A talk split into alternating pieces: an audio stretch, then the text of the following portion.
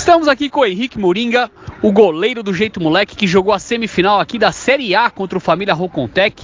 Novamente, como a quarta vez no dia, o jogo empatou. O placar foi 2 a 2 e a decisão foi para os pênaltis, como nas outras semifinais do dia. E o Henrique Moringa brilhou aqui com duas grandes defesas e levou o time dele para a decisão da Série A. Agora a decisão da Série A será entre o Jeito Moleque e o Catado Futebol, Futebol F7.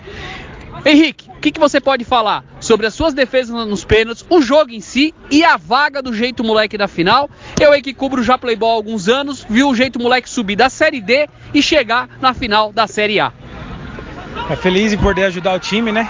Acredito que não, não deveria esse jogo ir da forma que foi, ir para os pênaltis. A gente ficou melhor no, no campo, mas uma bola parada, o sol me atrapalhou, também o primeiro gol e já tinha a quinta falta mas é, conseguimos manter a cabeça no lugar, ser firme e eu pude ajudar o time com duas defesas aí e colocar o time na final.